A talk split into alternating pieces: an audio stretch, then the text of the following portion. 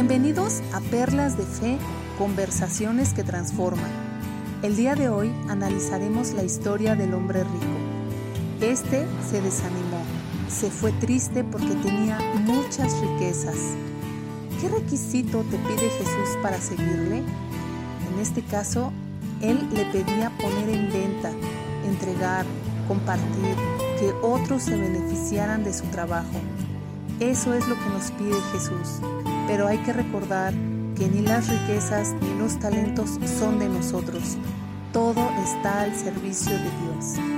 Esperemos que disfrutes tanto como nosotras de estas perlas. Bienvenidos.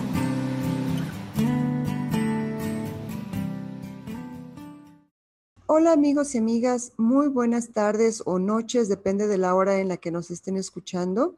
Estamos muy contentas de estar con ustedes compartiendo un capítulo más de este programa que hemos iniciado Karen, Eren y yo hace más de un año, llamado Perlas de Fe. Hoy vamos a ver el capítulo 10 de Marcos.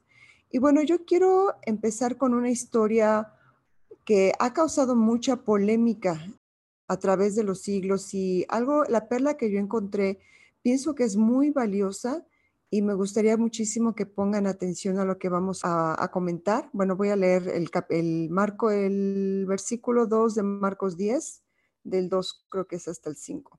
Y bueno, en Marcos 10, 2 dice, y se le acercaron algunos fariseos y para ponerle a prueba le preguntaban si era lícito a un hombre divorciarse de su mujer. Aquí Jesús les, responde con una pregunta a estos fariseos. Les dice, ¿qué les mandó Moisés? replica Jesús. Y ellos le responden, Moisés permitió que el hombre le escribiera un certificado de divorcio y la despidiera, contestaron ellos. Esa ley, responde Jesús, la escribió Moisés para ustedes, por lo obstinados que son. Pero al principio de la creación, Dios los hizo hombre y mujer. Por eso dejará el hombre a su padre y a su madre y se unirá a su esposa. Y los dos llegarán a ser un solo cuerpo. Así que ya no son dos, sino uno. Por lo tanto, lo que Dios ha unido, que no lo separe el hombre. Bueno, pues a mí me gustaría mucho examinar, bueno, de hecho, examiné las palabras de Jesús porque es un tema muy delicado. Eh, él está diciendo, Jesús, que lo que Dios ha unido, que no lo separe el hombre. Pero aquí Jesús no está diciendo que era imposible. Lo que significa es que no es bueno o tampoco es lo más deseado. Quiero compartirles que la palabra en griego por el léxico estándar separación significa divorcio. O sea que ya una separación en sí ya es un divorcio.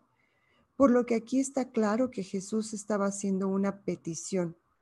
Bueno, pues cuando decimos que no se haga algo, no significa que no pueda ocurrir. Aquí la pregunta interesante es, ¿a quién se refiere Jesús o a quién le dice esto? ¿Quién es el pecador en un divorcio? Qué pregunta tan interesante, ¿no, Eren? Definitivamente. ¿Acaso Jesús aquí se dirige a la persona que inicia el procedimiento legal? ¿O está hablando a la persona que está causando el divorcio? ¿A quién se refiere Jesús cuando dice que lo que Dios ha unido, que el hombre no lo separe? ¿Quién está siendo el causante de, este, de esta separación? La persona que causa el divorcio es quien rompe los votos matrimoniales, mas no la persona quien llama a los abogados. La persona, digamos que la que llama a los abogados es quien quiere parar la burla y el dolor constante del adulterio, o bien la angustia del abuso en la que la víctima está siendo sometida. Pues la víctima no es una pecadora necesariamente, todos somos pecadores, ¿verdad? Pero en el caso del divorcio, la víctima que pide este trámite legal no está, cometiendo un pecado. Más bien es la persona que está causando el rompimiento de los votos matrimoniales. Es a esta persona a quien Jesús se refiere cuando dice en el versículo 9, por lo tanto, lo que Dios ha unido, que ningún hombre lo separe, o mujer en su defecto. En otras palabras, quiero decirles que las advertencias de Jesús no es a la persona que está pidiendo el divorcio, quien es la víctima, sino está hablando a la persona que está rompiendo con violar las promesas que se hicieron al casarse y con ello está causando el rompimiento de este matrimonio. Bueno, pues Jesús dice que el divorcio no debería pasar, porque cuando la pareja se casa delante de Dios, es Dios mismo el testigo de estos votos y es que Él es quien los bendice y estos votos nunca deberían de romperse, especialmente los hechos delante de Dios. Pero Jesús nunca dijo que era imposible romper el matrimonio, como si Dios ignorara la realidad del pecado. Pero también enseñó que si el pecador se arrepiente, entonces deberíamos de perdonarlo. Pero si los votos son continuamente rotos sin arrepentimiento, entonces el matrimonio quedará completamente destrozado. Por lo tanto, el rompimiento de un matrimonio siempre es debido al pecado. El divorcio por sí mismo no es pecado. El pecado es el rompimiento de los votos matrimoniales lo que causa el divorcio. Y bueno, pues la Biblia permite a la víctima iniciar el divorcio. Si, usted decide que es suficiente que su pareja continúe sin arrepentirse, es por eso, es esa la razón por la que existe el divorcio. La, que, la queja de Jesús viene más bien porque los judíos abandonaron este principio le permitían a un hombre divorciarse de su esposa aunque ella no hubiese roto con esos votos. Y este hombre o esta persona no tenía bases bíblicas para el divorcio. En el Antiguo Testamento está la, ley de Moisés. En el Éxodo 20:14 dice, no cometerás adulterio. Y en el siguiente capítulo del mismo libro de Éxodo, en el capítulo 21 del 10 al 11 dice, si toma como esposa a otra mujer, no podrá privar a la primera de sus derechos conyugales, ni de alimentación, ni de vestido. Si no le provee estas tres cosas, la mujer podrá irse sin que pague nada por ello. Estoy comentando esta escritura que está justamente después de los diez mandamientos. Es el siguiente capítulo. La Biblia no excluye estos mandamientos. Esta segunda parte del texto ha quedado olvidada, pero es la que provee precisamente lo que se necesita para rescatar a una víctima de abuso y negligencia para ser liberada del matrimonio. En el versículo 10 de este capítulo dice, Vueltos a casa, los discípulos le preguntaron a Jesús sobre el asunto. ¿El que se divorcia de su esposa y se casa con otra comete adulterio contra la primera? Respondió, y si la mujer se divorcia de su esposo y se casa con otro, comete adulterio. Jesús explicaba esas escrituras por separado, y hay tanta profundidad en su palabra que la lectura superficial nos deja con muchas dudas. Es por eso la importancia de escudriñar la palabra de Dios, de investigar y de ir a profundidad para quedar liberadas o liberados de la ignorancia y del abuso.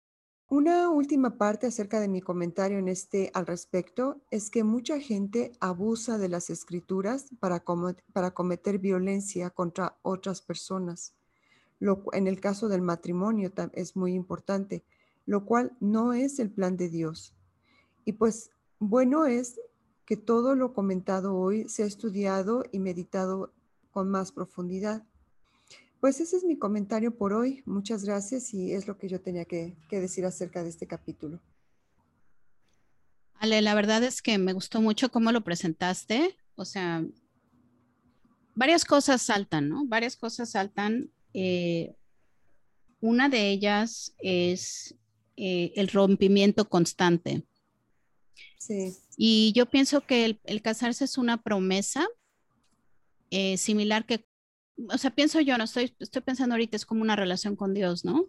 Y si yo voy a tener una relación con Dios y yo constantemente rompo em, esa, esa promesa o, no tengo un arrepentimiento en mi corazón realmente, entonces tengo o no tengo una relación con Dios, ¿no? Si no estoy completamente arrepentida. Y la, la frase que me, que me salta es el rompimiento constante de los votos matrimoniales, ya sea por abuso, por negligencia, por este, por infidelidad, ¿no? O sea, esa constante eh, rompimiento, ¿no? De los votos es ofensa tanto a la persona como para Dios, pienso yo, ¿no? Es una promesa y lo vimos en el Éxodo, no vamos a tocarlo y creo que tocaste alguna, algún versículo ahí. El pueblo de Dios se, da la vuelta y empieza a adorar una estatua, ¿no? Y finalmente Dios le dice a Moisés, regresa a tu pueblo, ya está adorando una estatua, ¿no? Y le dice, yo no voy con ellos. O sea, yo no voy a entrar con ellos. Está tan enojado Dios, pero ¿qué pasa? El pueblo se arrepiente. El pueblo se arrepiente y eso, esa parte del arrepentimiento creo que es crítica en un matrimonio, ¿no? Es muy delicado el tema, es muy particular, ¿no? Cada, cada, cada relación, pero la institución matrimonial requiere cierta fidelidad, ¿no?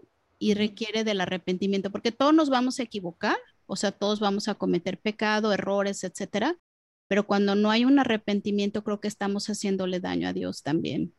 Así es. Y ahorita estaba pensando, necesitaría buscar bien la escritura, pero no sé si ustedes sepan que Dios se divorció de su pueblo. ¿En qué parte, Ale? Tengo que buscarlo, este, para ser sincera, no sé si, si tengamos tiempo para, para buscarlo o de Sí, sí, bueno, yo la, la, parte que recuerdo que leímos, o sea, últimamente fue Éxodo, ¿no? Que, que, Dios finalmente le dice a Moisés, sabes que yo no voy, váyanse ustedes, yo no voy. Entonces, Moisés la convence a Dios, ¿no? O sea, es que acompáñanos, ¿no? Entonces, este, les da ya las instrucciones de, de cómo, cómo crear eh, el templo, eh, etcétera, etcétera, y el pueblo tiene este júbilo, ¿no? De, de, de del fuego que viene a potente de Dios y consume esa ofrenda aceptante hacia Dios, ¿no? Y yo creo que en nuestra, en nuestra relación, yo creo que matrimonial eso debe ser, ese, ese fuego aceptante, ese arrepentimiento, ¿no? No del pecado contra la otra persona, pero contra Dios también, porque es una institución establecida por Dios como le indica Jesús, ¿no? Es delicado, Ale, pero yo creo que es, está ahí, ¿no? Y está ahí para que lo hablemos y lo platiquemos, ¿no? Sí, de, hecho, ya, de hecho ya encontré la escritura, está en Jeremías 3.8 Sí. Dice, él tiene esto que decir sobre Israel. Yo había repudiado al apóstata Israel y que le había dado carta de divorcio por todos los adulterios que había cometido. Dios se divorció de Israel. Así es que el divorcio no es un pecado. Este. Bueno, el, divorcio es un resultado, ¿no, Ale? Es, un, resultado, de, de, una falta de arrepentimiento de un pecado constante es un resultado, es algo que a Dios no le gusta ni le agrada y lo dice, ¿no? Y sin embargo, a mí no me agrada. Él mismo se divorcia de su propio pueblo que es Israel. y eso es muy fuerte, pienso yo. Sí, y vamos a los límites, perdón, creo que viene, viene Karencita aquí con comentario, y vamos a los límites, eh, los límites que nos impone Dios también a nosotros, ¿no? Sí. O sea, toda la Biblia dice, bueno, vas al jardín, pero no vas a comer de este árbol, vas para, o sea, hay límites, ¿no? Yo creo que para ser sanos nosotras debemos tener límites sanos también, y esa es la parte de la Biblia que, bueno, es mucho de qué hablar, Ale, yo creo que incluso podríamos hacer todo un capítulo de esto. Karencita. Gracias. Pues es cierto, es un tema muy delicado y un tema que ha generado como que mucha polémica en los cristianos porque es un mandato de Dios. Sin embargo, esta parte que comenta sale de lo importante de escudriñar la, la, palabra de Dios para evitar los abusos, porque cuántas veces hemos visto hermanas sufrir por el abuso de estar eh, respaldándose los hermanos en las escrituras, ¿no? De yo soy la cabeza, yo soy el que debe de dirigirte, yo soy el que te, el que te lleva, y en ese llevarte y dirigirte, pues hay abuso de todo tipo. Entonces, eh, no sé hasta qué punto eso realmente sea de Dios, ¿no? O sea, no hay nada de Dios en esa, en esa actuación. Pues yo creo que sí sería un tema que podríamos volver a retomar, un tema interesante e importante de tratar, porque es algo que ocurre de forma constante en, la sociedad, pero nuestra iglesia no está exenta de esto. Mm, definitivamente. ninguna iglesia. Así es. sí. Ya. Sí, definitivamente algo más para ampliar y, y para orar y con delicadeza y con amor, pero siempre este, refiriéndonos obviamente, Ale, me gustó cómo lo presentaste con las escrituras. Pues seguimos aquí, pues comentando el capítulo 10 de Marcos, amigos, amigas, y yo la sección en la que me quiero enfocar es en la interacción que tiene Jesús con un hombre, un joven, dice aquí un joven rico, y lo voy a recoger ya en la parte final de esta interacción. Este Jesús, eh, el joven se, acerca a Jesús y le pide y le dice qué debe de hacer para heredar el reino. y Jesús le dice que siga todos los mandamientos. Maestro, dijo el hombre, todo eso lo he cumplido desde que era joven. Jesús lo miró con amor y añadió, una cosa, una sola cosa te falta, anda, Vende todo lo que tienes y dáselo a los pobres y tendrás tesoro en el cielo. Luego ven y sígueme. Al oír esto, el hombre se desanimó y se fue muy triste porque tenía muchas riquezas. Mi comentario aquí breve es el siguiente, ¿no? En esta interacción de Jesús que vemos en, Marcos 10 con el, con el hombre joven, el requisito que Jesús le pide al joven para poder eh, heredar el reino es muy radical. Y yo creo que a veces eh, cuando leemos esta parte de la escritura decimos, bueno, pues qué malo, ¿no? Porque no fue y vendió todo y se lo dio a los pobres, ¿no? Y creo que no somos realistas, creo que no somos sinceros cuando decimos que incluso a nosotros nos costaría mucho trabajo deshacernos de todas esas posesiones, entregárselo a los pobres y seguir a Cristo. Y yo creo que, pues, en verdad, esa era una requisición ah, difícil, ¿no? Para este joven. Y lo que yo veo aquí es una falta y la falta que ve Jesús y que le pide el joven es que le pide, no la falta, pero la requisición que le pide Jesús es vende todo. ¿Qué es el acto de vender? El acto de poner en venta las posesiones materiales para obtener un beneficio y ese beneficio es dado a otros, no es para ti. Entonces, ¿qué es el vender? Es el entregar, el compartir, el ver que otros se beneficien del trabajo tuyo, el aliviar las carencias de otros, eso es el ir y vender y dárselo a otros. Saben, han hecho un experimento en Discovery Channel, hay un programa donde llegan a los billonarios y les dan 100 dólares y una camioneta vieja y los dejan ahí por, no sé, 30 días, me parece. Y les dicen, con 100 dólares y una camioneta, camioneta vieja, tienes que hacer un millón de dólares. Y es interesantísimo el experimento porque estas personas billonarias, no sé, hacen tratos, hacen deals. Ah, vi un episodio al final, eh, el señor compra una tienda de muebles, vende colchones, este, hace un deal con el fabricante de colchones, etcétera. Llega un momento dado en que llegan a hacer dinero otra vez, que es lo increíble, ¿no?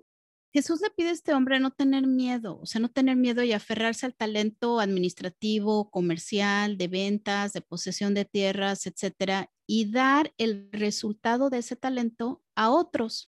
Es decir, no era el problema el dinero ni las posiciones, sino que él pensó que el talento que él tenía era de él y que ya no iba a poder volver a ejecutar eh, con ese talento que Dios le había dado otra, otra, seguir en su camino tanto como comerciante, etcétera, ¿no? La razón por la que el rico se fue triste es porque lo requerido de Jesús es el despojo de lo que es considerado, considerado la seguridad y el ancla de la vida. Saben, Jesús quiere que no nos sintamos seguros en los resultados de los talentos que Él nos dio, que no nos anclemos en esas cosas que tenemos, casas, coches, lo que sea, porque eso solo es un resultado. El talento que Dios nos dio es algo que se queda con nosotros para siempre y por lo cual hemos sido beneficiados. Y por último, Jesús no pide nada que él no haya hecho. Jesús siendo el Hijo se despojó de su calidad de Hijo y se entregó, como lo dice Filipenses 2, al punto de la muerte. Y él se despojó enseñándonos que nosotros también debemos sentirnos seguros al despojarnos de esta seguridad y de estas anclas y seguir a Cristo con el corazón. Pues con eso, esa pequeña reflexión las dejo esta mañana. Muchas gracias, Seren. Pues sin duda el miedo es algo que nos detiene, ¿no? Y yo esto me hace pensar en una escritura que dice que el amor perfecto echa fuera el miedo. ¿Y cuál es el amor perfecto? El amor perfecto es Dios, ¿no? Amarlo a Dios, creerle a Él eh, lo que Él nos dice, no en las circunstancias, no en las personas, sino es creerle a Él, ¿no? Sí, el miedo es, es el factor aquí, Ale. Sí, Eren, pues, wow. Nunca había visto esta escritura con este enfoque, Eren. Está bien interesante. Poner en venta, entregar, compartir, que otros se beneficien de nuestro trabajo, es el ir y vender todo. La verdad es que yo siempre había visto este relato como el hombre que dejaba todo y se volvía muy pobre, ¿no? y sí, entonces piensas, ay, qué difícil, ¿no? Qué difícil decisión. Pero tienes toda la razón, o sea, Jesús estaba poniéndole una prueba en ese momento, y, pero el hombre tenía el talento. Pero es cierto, eh, yo creo que Jesús le había dotado de ese talento de poder hacer dinero, pero pues qué difícil para él, para él compartir esas bendiciones. Yo creo que eso era lo que a él estaba costando más que otra cosa. Sí, Sí, y fíjense que brevemente lo leemos en, en, José, ¿no? Eh, en, el, en el Génesis, ¿no? Él, él eh, es tirado en la cárcel, vuelve a ser, vuelve a tener éxito, ¿no? O sea, pasa por muchas pruebas, pero esa, esa, ese don eh, que Dios te da no está en el resultado, sino está dentro de las, del don mismo que Dios te da, ¿no? Y sin miedo también. Totalmente, así es. Me gustaría comenzar con una pregunta. ¿A quién le gustaría estar al lado de Jesús? ¿A ustedes les gustaría estar al lado de Jesús, chicas?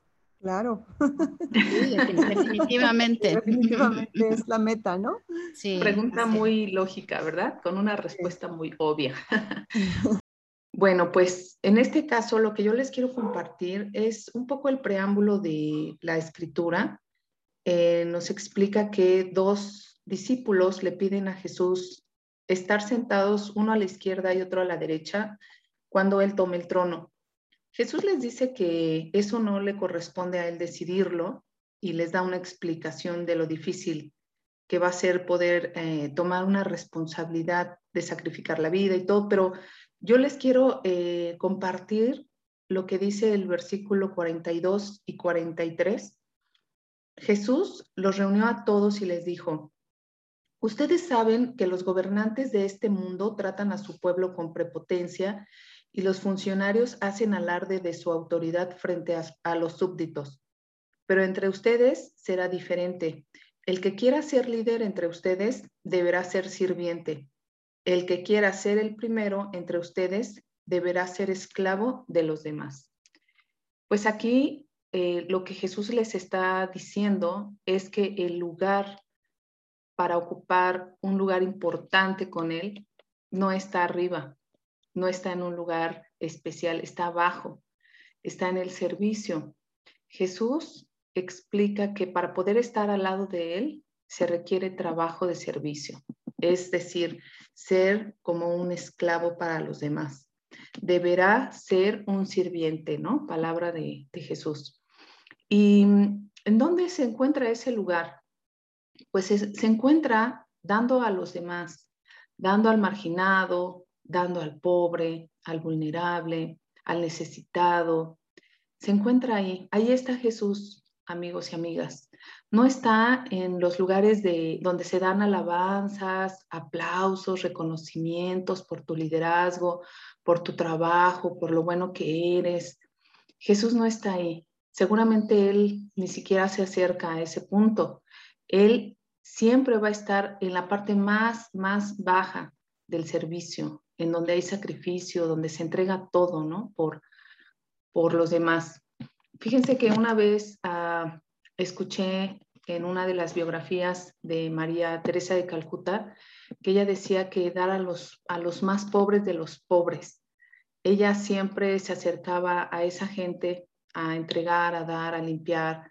No le daba asco nada, ¿no? Ella se acercó a ese ministerio del servicio y decía ella que en cada rostro veía a Cristo y por eso nunca le dio asco, nunca le dio el repudio de un leproso o el miedo de un enfermo, porque ella en cada rostro veía a Cristo.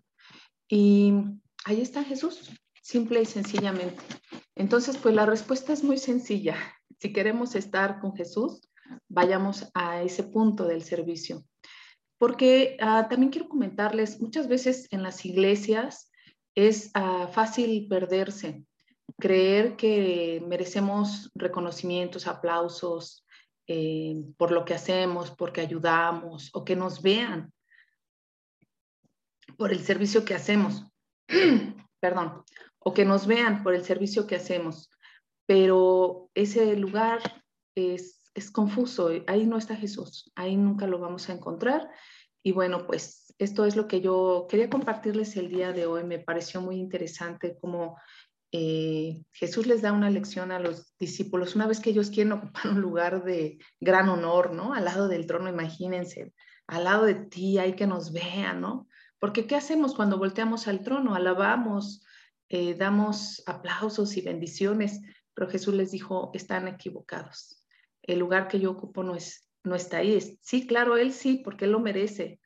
Y la gloria siempre se la va a llevar Dios, siempre se la va a llevar Jesús, porque ellos se la merecen y el reconocimiento es para ellos. Pero a nosotros nos enseña, cuidado, el lugar está en el servicio. Es lo que quería compartirles. Karen, la palabra que se me ocurre es el, el servicio, o sea, lo que noté aquí cuando estabas compartiendo, el servicio silencioso es el que es recompensado, ¿no? El silencioso, el que es invisible, el pequeño servicio, tal vez, es lo que para Dios cuenta, ¿no? Y tiene razón, yo creo que en aquella época que incluso más eh, los, ah, los clanes religiosos, ¿no? Se basaban mucho en estatus, en niveles, en quién está a la derecha, a la izquierda, o sea, ah, muy protocolarios en ese sentido. Entonces, me imagino que los discípulos todavía tenían ese concepto de estar a la derecha o a la izquierda como un tipo de nivel, ¿no? de estatus, ¿no? Junto con Jesús. Y Jesús dice, no, no, no, este reino no es así, es de cabeza, ¿no? Es el que está el último, es el primero, ¿no? Y cambió todo, ¿no? Cambió todo el concepto de, del, servicio a, del servicio a otros siendo lo más importante. Así es, y sigue siendo de la misma manera. Si te das cuenta, hoy es, en la sociedad es lo mismo, ¿no? O sea, voltear a ver a la gente importante o al que tiene más. Este, pareciera que es la gente a, más, digamos, relevante, ¿no? Eh, con mayor importancia. Muchas veces eso se cree en la sociedad, pero Jesús nos dice, no, es al revés. Sí. La gente más importante para mí siempre va a ser la gente necesitada, la gente humilde. Así es. Sí, y esto me hace pensar en lo cuando Jesús eh, fue, la familia de Jesús, su, su mamá y sus hermanas fueron a verlo eh, y los discípulos le dijeron, oye, tu madre y tus hermanos vinieron a verte. Y él les dijo, ¿quiénes, ¿quiénes son mi madre y mis hermanos? Dijo, son los que hacen la voluntad de Dios, ¿no? O sea, ni siquiera su mamá tenía la importancia por encima de la gente que obedece a Dios, ¿no? En aquel momento, este, creo que María aún no era una discípula, si no me equivoco, pero el punto es de que para Jesús la gente más importante es quien, quien hace la voluntad de Dios y hacer la voluntad de Dios es servirle. ¿no? Y este, pues sí, es retante, ¿no? Muy retante este, llevar ese, cumplir, ¿no? Cumplir con ese nivel, pero bueno, también contamos con la gracia de Dios, ¿no? Que no solamente es cumplir los mandamientos, sino también es que lo que importa es el corazón, con qué corazón lo hacemos, ¿no? Pero sí, Karen, muchas gracias. Y esa escritura que, Ale, que acabas de decir es Mateo 12, del 46 al 50. Sí, muchas gracias, Eren. Sí.